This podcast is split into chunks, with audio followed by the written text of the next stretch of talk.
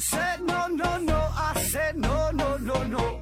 You say take me home, I said no, Perignon. You said no no no, I said no no no no, no no no no.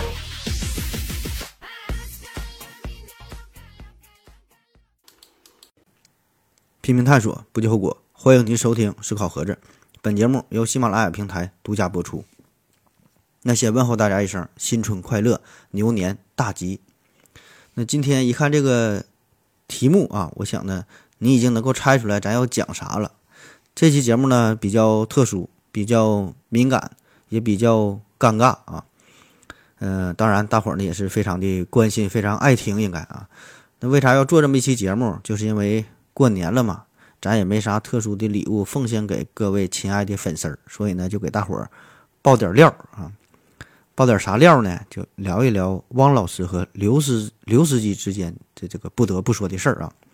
其实呢，这也是一个听友的问题，咱这算是一个回答听友问的节目啊。但是咱单独做了这么这么一期，这是一个听友叫 CD 八四三的提问，他说：“何子你好啊，请问刘司机老师怼王杰，啊，您怎么看？”本来呢，我是想把这个问题吧就给忽略掉了，呃，因为他这事儿他问的吧，这人这人也是挺八卦哈。你问这事儿，如果我说的太多太详细，那无论是对于老刘啊，对于王杰，还是对于我本人来说，这都不太好，对吧？那如果我说的太少，不疼不痒的说一些官方的发言，也没啥意义，对吧？那还不如不说。所以呢，这个问题就相当于将了我一句儿哈。下象棋说就将了我一句儿，但是呢，秉承咱们节目一贯的作风，叫知无不言，言无不尽，实在不会就编个答案。咱的风格就是俩字嘛，坦诚啊。所以呢，我感觉也没啥不能说的，对吧？聊天嘛啊。而且大大伙都是做科普的，都是都是这一块的吧？都是在喜马拉雅平台上搞科普的，都有自己的节目。那每一位主播的表现如何啊？他这个人怎么样？各位粉丝呢是看在眼里，心中呢自然也是有一个评判。所以呢，我就斗胆做了这么一期节目啊，呃，聊一聊我眼中的王老师和刘司机啊。当然，我的这个个人的想法、个人的看法可能会非常幼稚可笑，不太成熟，甚至是非常错误啊。我就是这么随便一说，您呢就是这么随便一听。那正式开启这一期节目之前啊，还得插播一个广告，呃，推档呃推档推荐几档音频节目啊，都是这个喜马拉雅平台上边的，分别呢是大哥爱思考、二哥爱思考、三哥爱思考和四哥爱思考。大哥爱思考的主播是扣子和兔子啊，二哥爱思考的主播呢是呃路易斯好好 L O I S 好好。三个爱思考的主播呢是 J N 啊，这个字母啊，这是几位大美女啊。这四个爱思考呢主播呢是老荣啊，就是之前要找富婆那位大哥啊，现在自己也做节目了啊。这帮人我觉得本来都是可以靠脸吃饭的，然后也不知道咋想的，偏得呢抢咱们音频节目这个生意。本来这个竞争就挺激烈了啊，呃，大伙儿没事可以听一听吧啊。当然了，为啥说推这几个人？这个也是我们思考盒子文化传媒能力有限公司旗下的几位艺人啊。你看这个名字嘛，都是爱思考的啊。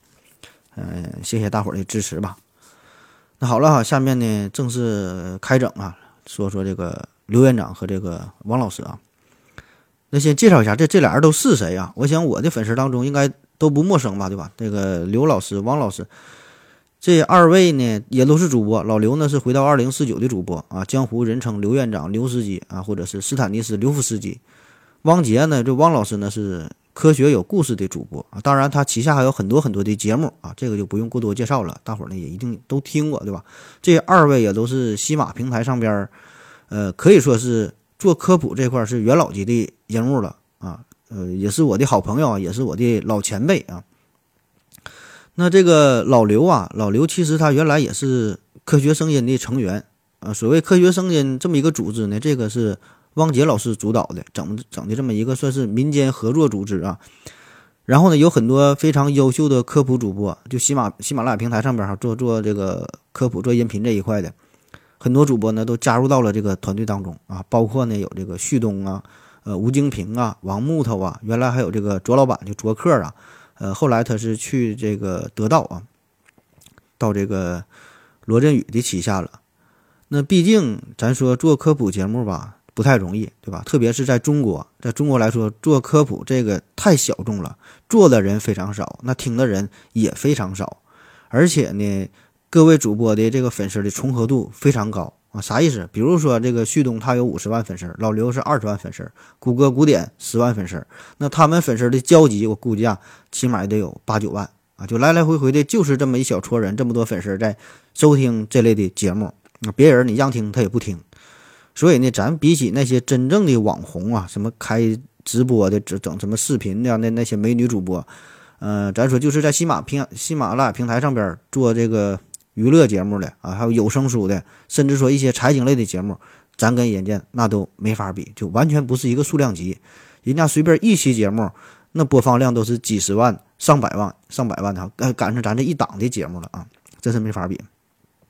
那有一句话嘛，叫“同行是冤家”，但是这个事儿呢，起码在咱科普圈来看，呃，我觉得哈，这并不存在啊。这玩意儿它不像说是买个冰箱，你买他家的冰箱就不能买别人家冰箱了，对吧？都就买这一个东西。但是咱科普嘛，首先咱科普人啊，咱们科普的节目啊，都是被各位粉丝所共享的。呃，就是我的粉丝原来都是汪老师的粉丝，都是刘院长的粉丝啊，听他们节目，然后呢。慢慢又听到我的节目，这就弃暗投明了嘛，对吧？所以呢，对于这个科普节目，我觉得并不存在着内部的这种竞争的关系啊，也没有什么直接的利益冲突，对吧？就比如说，你说你开了一个收费节目，那人家喜欢那就听着就买，不喜欢呢，他他他就他就不买。就是说，并不会因为他购买了我的这个科普节目，我我的这个内容，然后不买你的内容，对吧？他不存在，他想买买哪个他就买哪个了，对吧？要不然就都不买。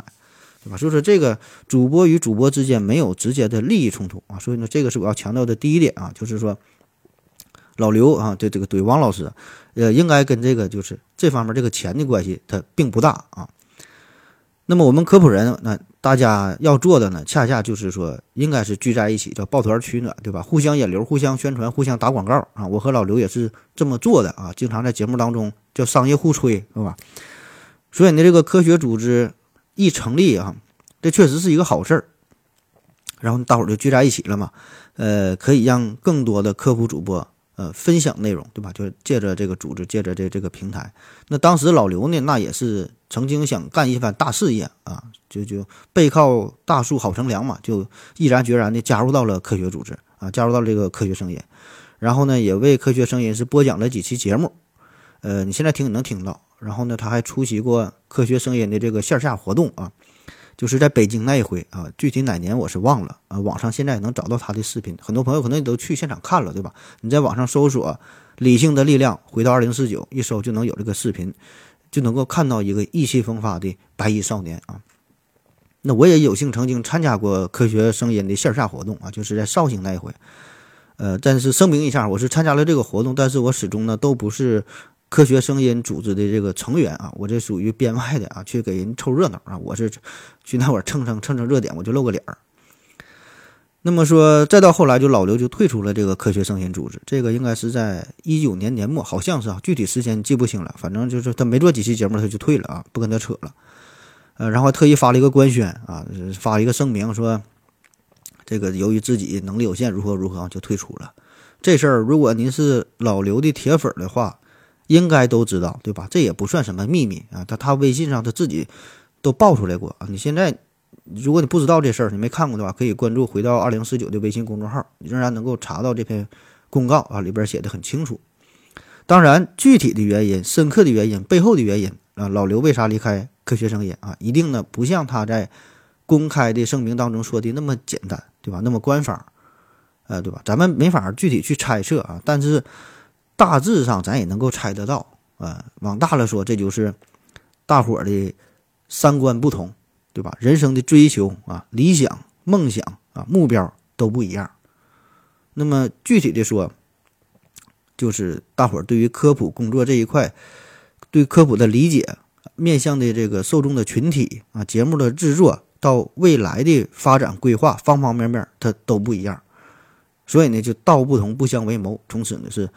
大路朝天是各走半边，哎，自己还是做着自己的科普节目啊，也没有什么影响，对吧？因为我就觉得，本来嘛，我就说这个科学声音组织，这个就是一个一个虚名，对吧？你这并不是说一个现实的组织，你加入了这个组织，也没人给你开工资，没人给你交五险一金，退出了呢，也没有什么影响，对吧？咱再说的难听点啊，说到家的话，这个就是大伙儿凑在一起互相利用而已，就是看谁名气大呗，对吧？那如果你是一个新进的科普主播，刚做这个科普，刚做音频，粉丝就一二百个，那你自然是想加入这个团体。起码在喜马拉雅喜马拉雅平台上，在科普这一块，科学声音组织这个还算是有一号啊，甚至说是就是 number one，对吧？可以帮你引流，可以让你瞬间涨粉，可以提提高你的知名度啊，非常适合事业上升期的科普主播。但是呢，反过来说，那如果说咱说像李永乐啊，像像这种级别的大咖人物，人家要是入驻喜马拉雅平台，你邀请他加入科学声音，人家还不一定来呢。对吧？所以说这就是客大压店是什么店大压客，对吧？就是看看谁牛逼呗，对吧？我感觉这个就有点像这个英国和这个欧盟啊，就脱脱脱欧这个事儿，对吧？就是看谁实力更强，谁依赖谁啊。所以这个科学声音组织最终最终是没能给老刘带来他想要的东西，再加上这个人生的追求不太一样啊，反倒呢会受到一些约束，对吧？本身老刘这人他也是放荡惯了啊，放荡不羁嘛，说的就是他，然后他就离开了。那退出了科学声音之后，他自自己做节目呗，这玩意儿也也是没啥影响。但是呢，退出之后呢，老刘就会在节目当中有意无意的调侃汪杰的节目啊，甚至说是抨击他的所谓的科学精神，呃，各种揶揄讽刺之声是不绝于耳啊。就比如说哈，前不久老刘还专门做了一期叫叫什么关于袁隆平的那那个节目，指向性就非常强。对吧？我想大伙儿也都听了，分别听了哈，这个刘老师和汪老师关于袁隆平的节目，这俩人都做了，时间点就就就一个一个时间点做的吧。老刘那期叫这个神农工耕，国士无双，袁隆平。汪老师呢，这节目叫中国人不能只记住袁隆平院士。汪老师先做的，老刘马上做以回应啊。没听过没听过这节目的，赶紧去赶紧去听啊！不但要听，还得看看节目下边的这个留言评论啊，这个是最有意思的。我这有点看热闹不怕事儿大的意思啊，各种煽风点火的。当然了，这个老刘人家在节目当中是从来没有直接的提及过汪杰老师的名讳啊，也没有指名道姓的就针对于科学声音组织，嗯，就是说，就是说他还是没把这个事儿给说完全说明啊，就相当于。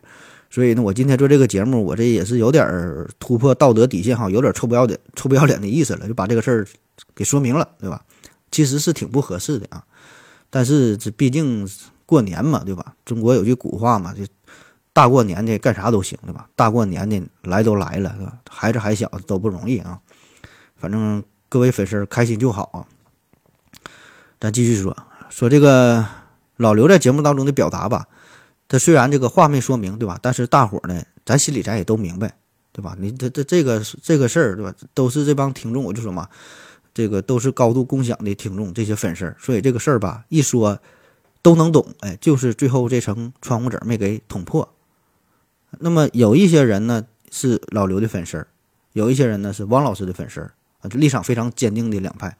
那还有一些人呢，他都听。啊，又是汪老师的粉丝，又是老刘的粉丝，都觉得觉得这个节目也都不错，而而且你没有什么战队，对吧？人家听那节目，谁更新就听谁，没有那么鲜明的立场。特别呢，还有一些呢是刚刚关注喜马拉雅平台科普节目的新听友，那么对这个事儿就不太了解。就没想到咱们这个科普圈里边还闹得这么热闹哈，就非常好奇这个事儿，然后下边就问呐，说咋回事？咋回事啊？就大伙儿其实都挺八卦的。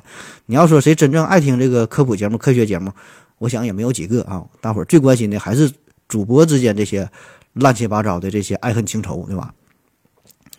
那么以上呢，这个就算是一个大的背景啊。那么针对于这个听友的问题吧，就说这个老刘怼王杰啊。首先啊，这个事儿说怎么评价？那咱们先从一个站在一个很高的角度来说，这是从一个第三人称的角度来说，呃，老刘干啥？这是老刘的自由，对吧？他完全可以根据自己个人的喜好表达自己的情感，他愿意怼谁就怼谁啊，他愿意爱谁就爱谁，对吧？这个都是他自己的选择，自己感情的表达，对吧？很正常。这个事儿呢。咱不用过多的去评论，咱也没有资格去评论啊。他也是一个具有完全行事能力的人，也可以为自己的言行、为自己的所作所为负责，对吧？这是一个大的前提，叫言论自由，对吧？人家是主播，人家在自己的平台愿意说啥就说啥，法律管不着，平台管不着，咱也没法说啥，对吧？咱也咱咱也咱也没有资格去管，对吧？这是一个大前提啊。然后呢，其次哈，是作为朋友来说啊，这个是重要的啊。作为朋友来说，呃，大伙儿也都知道，这我跟。老刘的关系就私下呢也是有一些交往，除了这个商业合作伙伴、商业互吹，私下呢也有一些非商业的性合作、非商业性的合作。那么从朋友的角度来说呢，这我也是完全理解他的心心情啊，但是呢，并不是完全支持他的行为。就是你作为一个网络主播，作为一个音频主播，不管是你你说是娱乐的也好哈，科普也好。那么你做主播就只管做好自己的事儿，对吧？把自己的节目做好，这个是硬道理，叫内容为王，其余的那都是浮云啊。至于别人的这个行为，我觉得是没有必要去评论啊。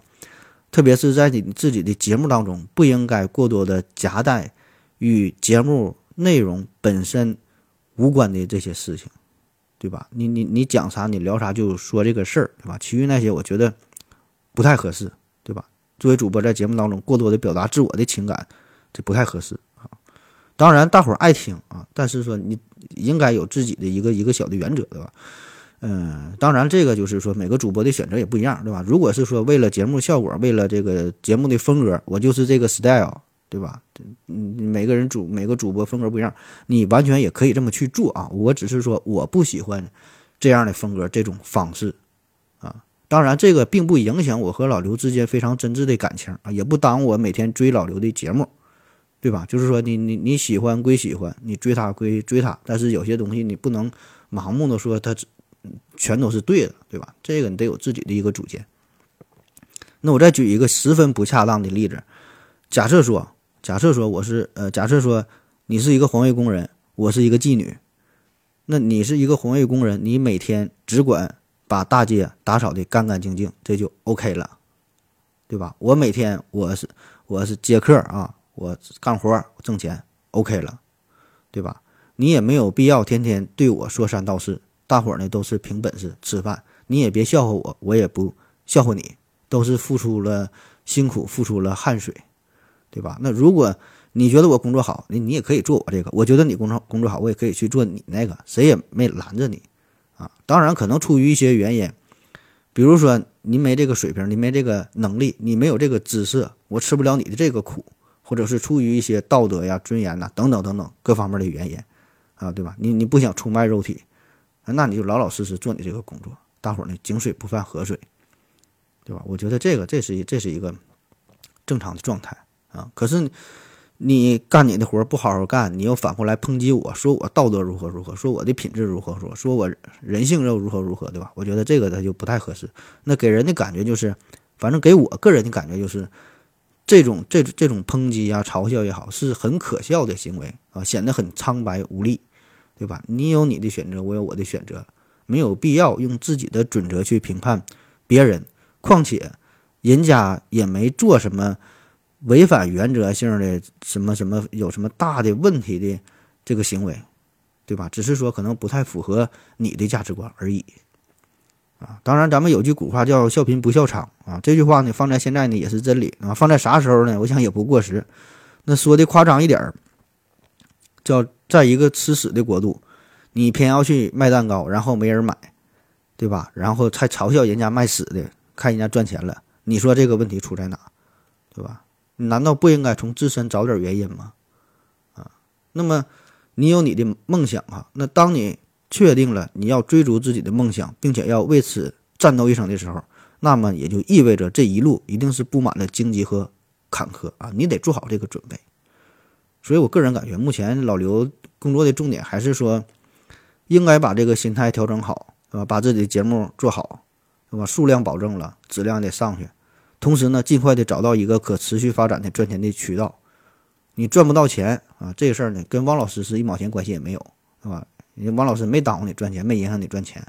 嗯，就假设汪老师他现在不做科普了，人干别的，搞房地产去了，转行了，你该赚不到钱还是赚不到钱，对吧？你该多少粉丝还还是多少粉丝，对吧？所以呢，作为国际问题专家，斯坦尼斯·刘夫斯基这些道理呢，想必他一定是很懂，对吧？只是说很多时候就知易行难，对吧？他也知道这个事儿，但是呢，也很难一下子就转变，啊？臣妾也做不到，是吧？所以在这个巨大的压力之下，你看前前几天老刘还是妥协了，对吧？还是违背了当初的诺言，嗯，开了这个收费的节目。嗯，来了一个贵播哈，贵播这一谢天下，算是这也是开启了中国网络直播界的一个新纪元哈，叫贵播的模式啊。曾经那个意气风发的少年，终于还是变成了一条恶龙啊！所有的崇高的理想也不得不向这个超淡的世界开始妥协，对吧？本来就非常模糊的愿望，现在呢更是碎的一地啊！当然，这个事儿与每一位老刘的听友都有一定的关系啊。就就就是你们呗，对吧？我只是说有一定关系啊，但是没有责怪大伙儿的意思啊，咱也不敢责责怪大伙儿啊。这老刘在喜马拉雅平台呢是有二十一万的粉丝啊，在 B 站呢是有十九万多的粉丝，我特意查的，那加一起这就是四十万粉丝哈，正好四十万。那如果每个粉丝每年愿意为自己心爱的主播付出一块钱的话，注意哈，是一年付出一块钱，不是说一天让你花一块钱，一年一块钱，四十万的粉丝，这就是四十万块钱。那这个收入，哪怕是在北上广深这些一线的大城市，我觉得这也不少了吧？啊，想的挺好的。实际情况呢，并非如此，空有粉丝是没有钞票。那古语云：“一分钱别倒英雄汉啊！”那毕竟大伙儿都得吃饭，都得生活，都得为这些柴米油盐的破事儿去奔波。那曾经困扰罗振宇很多年的知识付费的问题，显然在老刘这里也不可能，也不可能一下子就给解决掉。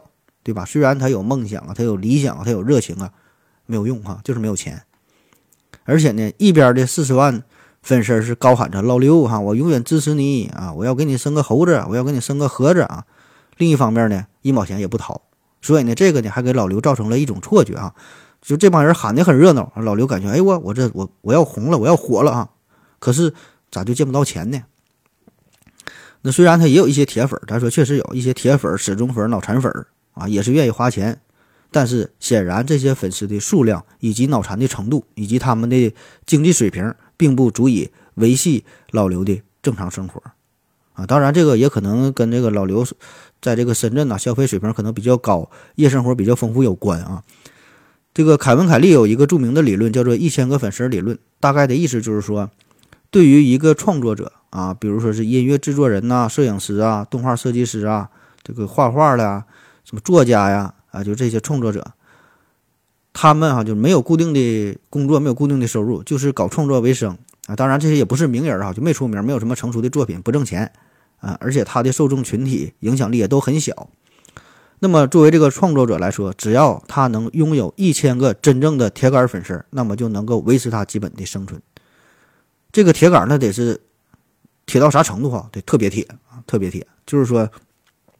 不管你创作出什么作品，他都愿意拿钱付钱啊买啊。就比如说你是搞音乐的，出了一张 CD 啊，唱的贼烂啊，也也得卖个三百五百的吧。这帮铁丝儿，这帮铁丝儿，这帮铁铁杆粉丝儿上去就买，根本不带皱一下眉的啊。再比如说你办了一个线下的小型演唱会，人家直接就来啊，开车三五百公里来参加，这叫铁杆粉丝。那么这个理论呢，呃，确实也有道理，对吧？一千个铁粉儿。咱说每个人每年愿意给你花一百块钱，那铁粉花一百块钱才算个事儿了，对吧？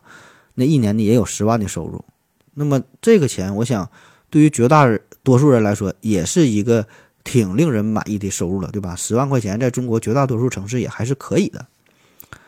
但是呢，老刘他就他就用自己的切身经历彻底否定了这个理论哈。四十万人之中居然找不到一千个铁杆的粉丝，对吧？不行。不够啊，还是活不了啊。当然了啊，这个粉丝这个事儿咋说呢？就是不花钱的时候呢，就是铁粉啊，愿意做一辈子铁粉，咋的都行，说的比谁都感动啊。只要一提钱，那就伤感情，对吧？你你一一说收费，主播你变了，你不纯洁了，你学坏了，你开始割韭菜了。老刘你怎么能跟王杰学呢？所以呢，这个就让一个真正的理想主义者变得非常茫然，苦苦坚持了五六年，却完全找不到出路，而且是越来越迷茫，越来越看不到自己前进的方向，甚至说开始怀疑人生，怀疑自己，怀疑整个世界，怀疑一切啊，逮啥就怀疑啥。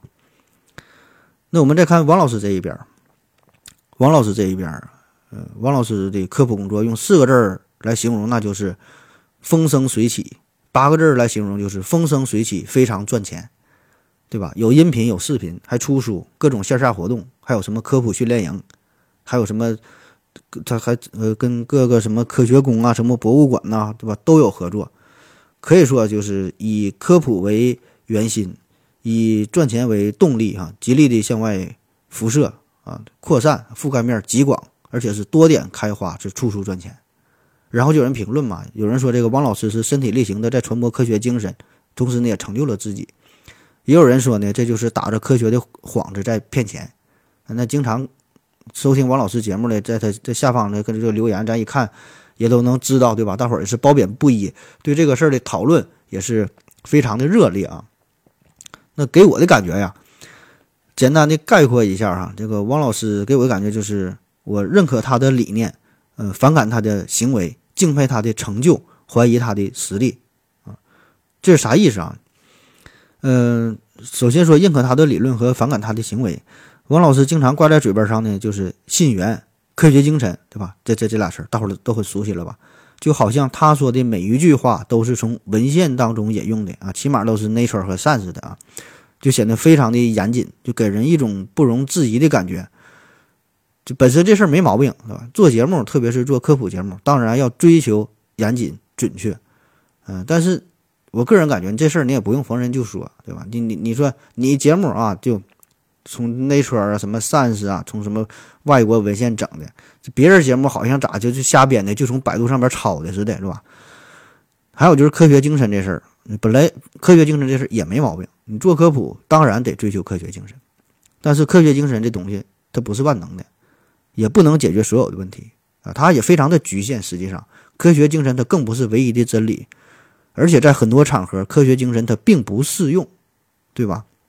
超出这个范畴的话，他他他就很很可笑。其实，就比如说有一期节目，大概是几个月之前吧，记不住了具体啊。就在疫情期间，那时候疫情呢是相对比较平稳了，然后国务院呢是下发了一个通知，说呀可以在这个呃户外的空旷的场合可以不戴口罩啊，大概是这意思。然后呢，王老师呢就跟这个小区里边的保安就较真了。啊，这这就是他让戴口罩，他不让戴，还怎么发？但大概这意思啊，还拿出了这个国务院的这个通知，就给他看啊，要拿出科学精神跟你死磕到底，对吧？我这是信源，我这是国务院的，比你那等级高啊！我想很多朋友都是听了这个这段音频这个录音，对吧？我也不知道他这事儿是想故意炒作呀，还是说的真的就是就是这么这么痴迷于科学精神，痴迷于这个这个信源啊，就这么执着。反正我个人感觉这事儿就是挺无聊的，对吧？所以这叫认可他的理念，但是呢，反感他的行为。那么再说他，再说这个佩服他的成就啊，佩服他的成就。这王老师的成就，在科学圈这个可以说是有目共睹的啊。分两方面啊，叫名利双收啊。首先说名儿，各种头衔啊，各种称号啊，各种光环啊，各种社会任职啊，然后出席各种活动啊，对吧？然后利啊，利这就收入呗啊，收入自然也是不少。王老师在节目当中自己曾经爆料，他说。说多少钱我就不说了，你自己收听他这个节目吧，就是保证是超出你的想象啊。那没听过这期节目呢，也可以听一下哈。听完之后你都能感动哈，你你都马上就想做一个科普人啊。然后呢，还有一些出书啊，一些音频视频的制作呀，版权的收入啊，线下的活动啊，啊，科普训练营啊，对吧？可以说这个变现能力极强啊，就是确实他用自己的。这个生活啊，用用用用自用自己的这个行为是证明了科普人可以非常体面的活着，所以说这个是我敬佩他的地方啊，真的是敬佩，没没有没有什么说，呃，什么反语啊什么的没有，真的挺真的挺敬佩啊。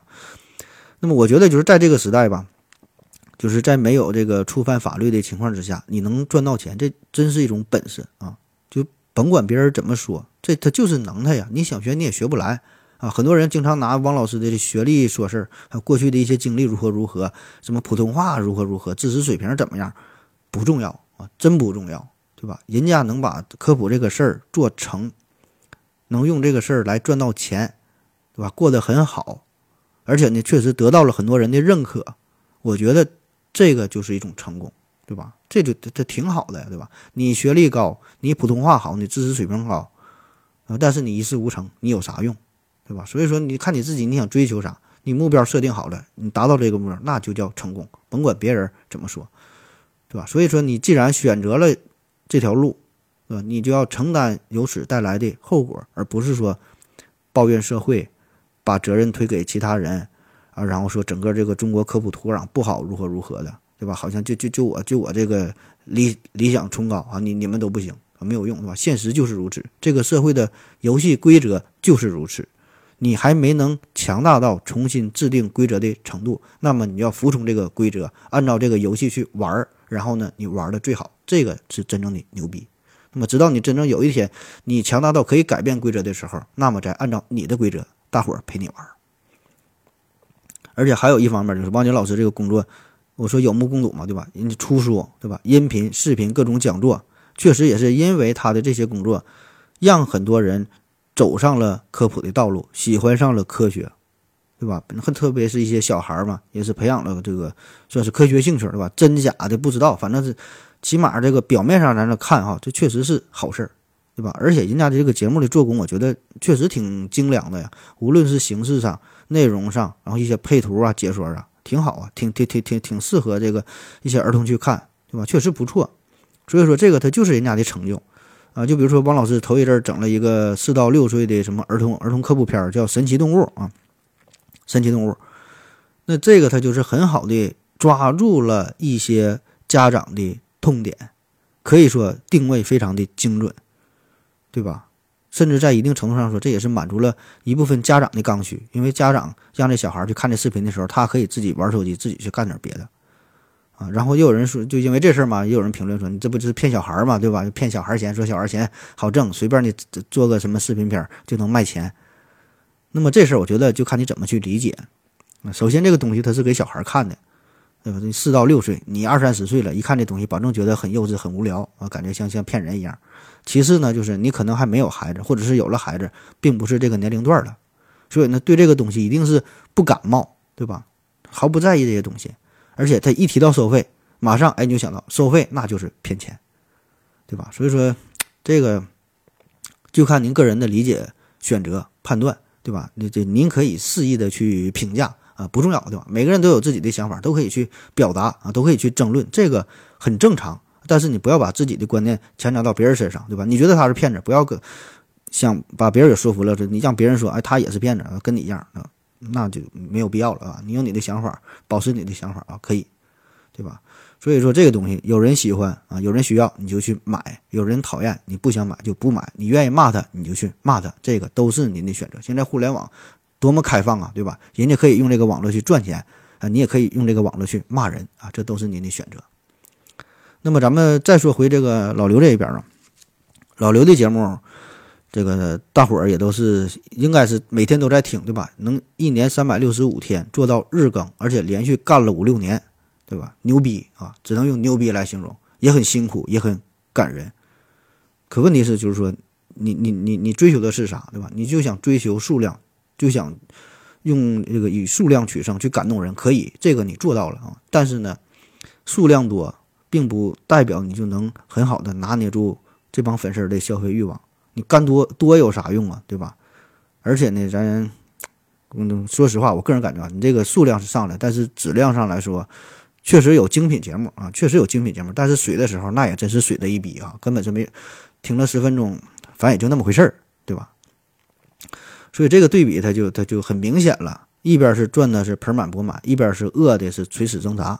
所以能不眼红吗？心中能没有波澜吗？保证是有，对吧？刘司机，他也一定会想，凭他的实力，凭他的知识水平，凭他的颜值，哪一点这不比王老师强啊？对吧？可以说是有过之而而无不及啊！而且人家这这再再加上自己研究过八大营销策略，那说的是口若悬河啊！可是现实情况就是疯狂的打脸，啊！所以我觉得还是不妨静下心来，呃。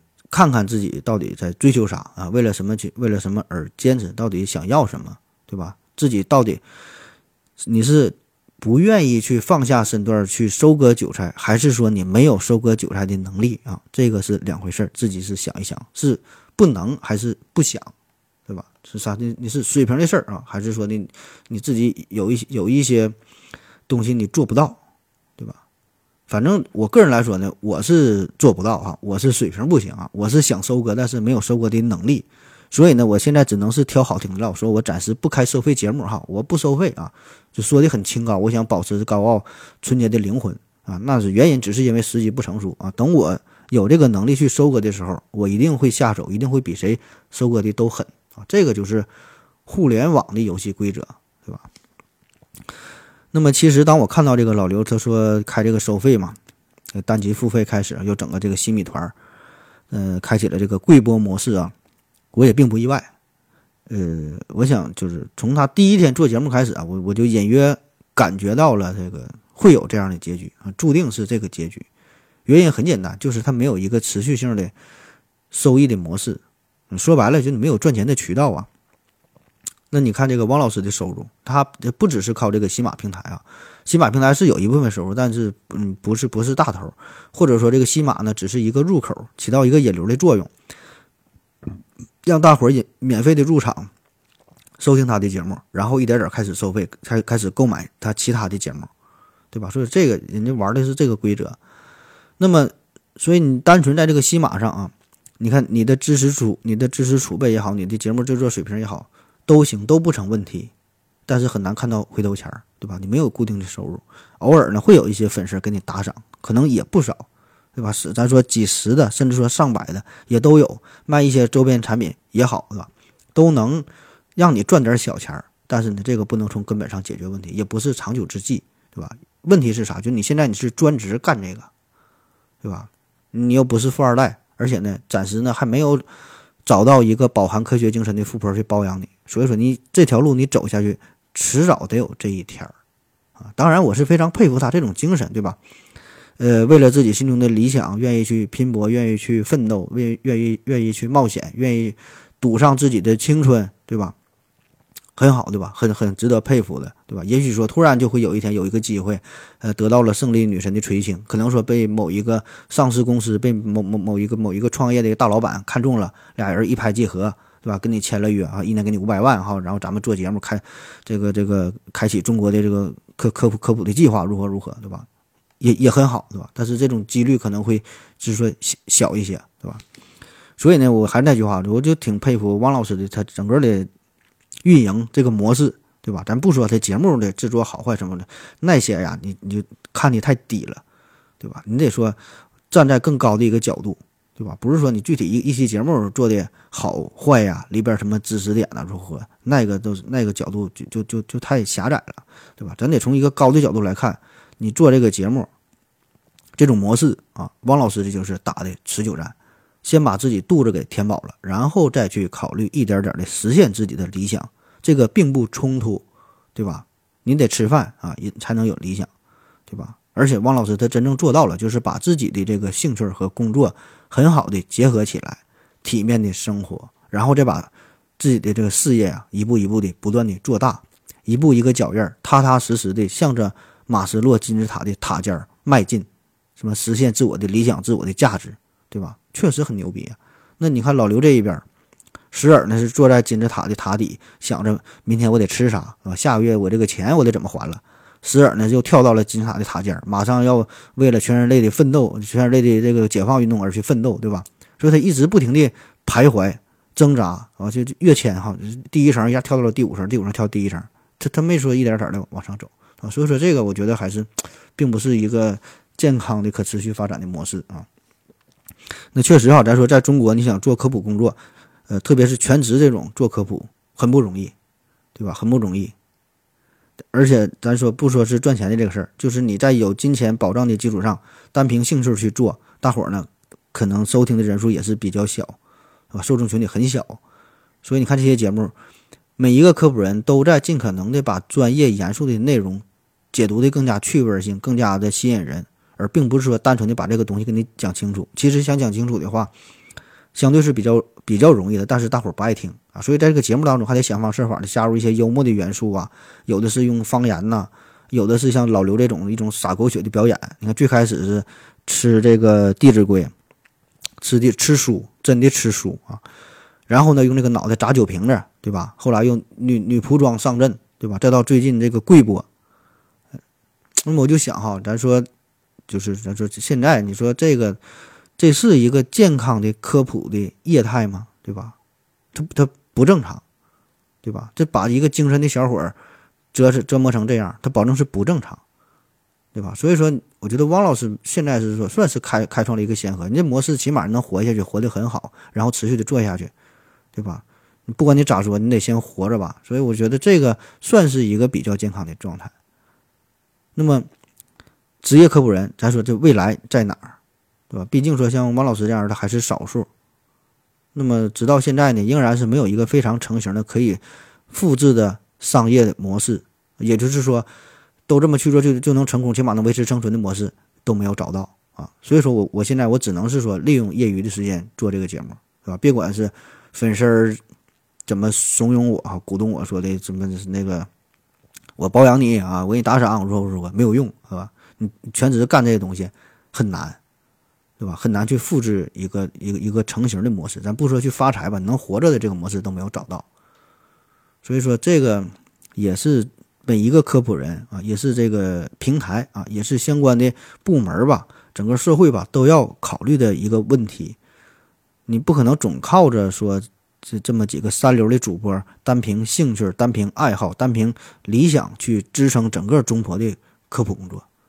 我操！我这一下子还把我自己档次还给整上来了啊！啊，当然了，对于老刘这种表演吧啊，您各位也完全可以把这个当成是一种娱乐的方式来看待啊，就像是相声当中郭德纲和于谦各种伦理，跟你是他爸爸，他是谁儿子啊，就就这种。都是假的，别当真啊！就是为了表演的需要，您这么去理解也可以啊。这个呢，我不过多的去解读啊，这个随便每个人有不同的理解啊，都行啊。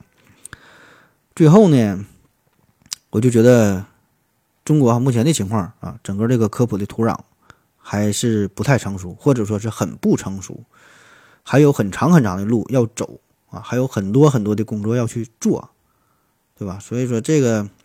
还得靠他们这些科普人啊继续努力啊！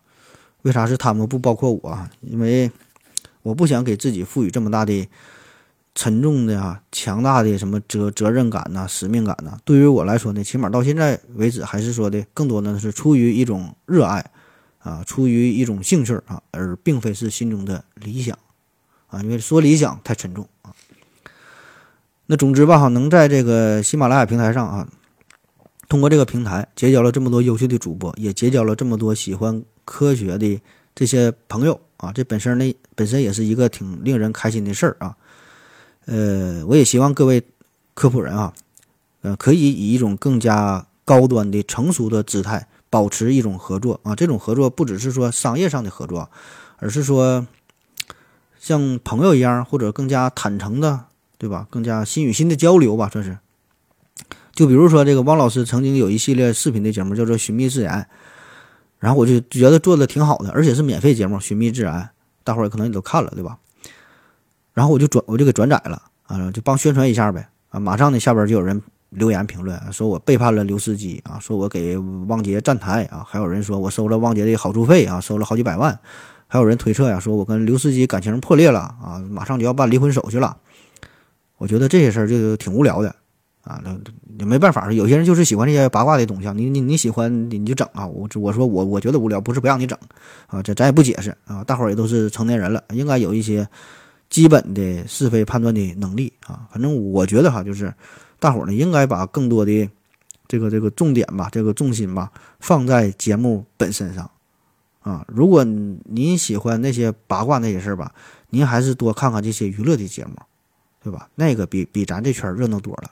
对吧？所以说呢，还是关注节目本身，关注关注内容本身，而不是纠结于这些主播的八卦生活啊！也希望咱们每一个主播也能够以身作则，对吧？把自己的重心也用在节目上和内容上啊！当然，您就是喜欢猎奇啊，就是喜欢这些奇葩的表演，恨不得刘司机下一期节目来了一个胸口碎大石或者是大石碎胸口的表演，也可以啊，这个随您大小便啊。您喜欢咱们节目，不管是喜欢哪个点，那也都是您个人的兴趣爱好啊。反正您支持咱们，那就行吧。反正科普这条路哈，咱说叫任重道远哈，离不开大伙儿的支持啊。这既有感情上的支持，也有肉体上的支持啊。最重要的是金钱上的支持，毕竟每个主播都得吃饭啊，吃饱了才能录节目。他不再为衣食住行这些最基本的生活需求而奔波发愁的时候，才能有更多的精力、更多的时间放在节目的制作上，对吧？您才能收听到更好的节目。而且咱话都说到这份上了，大过年的，您是不是得表示一下啊？那好了哈，感谢您各位的收听，得不得得不得哈，说了这么长时间，嗯，再次给您各位拜年吧啊，祝各位哈牛气冲天，好运连连。感谢您各位的收听，谢谢大家，再见。